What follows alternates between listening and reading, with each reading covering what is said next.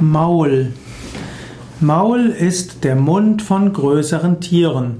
Zum Beispiel spricht man beim Hund von einem Maul oder auch von einem Maulkorb. Auch Ochsen und Kühe und Esel haben ein Maul. Bei Menschen spricht man typischerweise von Mund. Und indem man von bei Tieren von Maul oder Schnauze spricht und beim Menschen von Mund, trennt sich der Mensch von Tier. Aber es wäre wünschenswert, dass der Mensch erkennt, dass Tiere und Menschen so unterschiedlich nicht sind.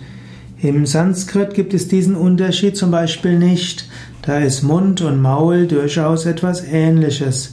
Denn Mensch und Tier haben mehr Gemeinsamkeiten als Unterschiede.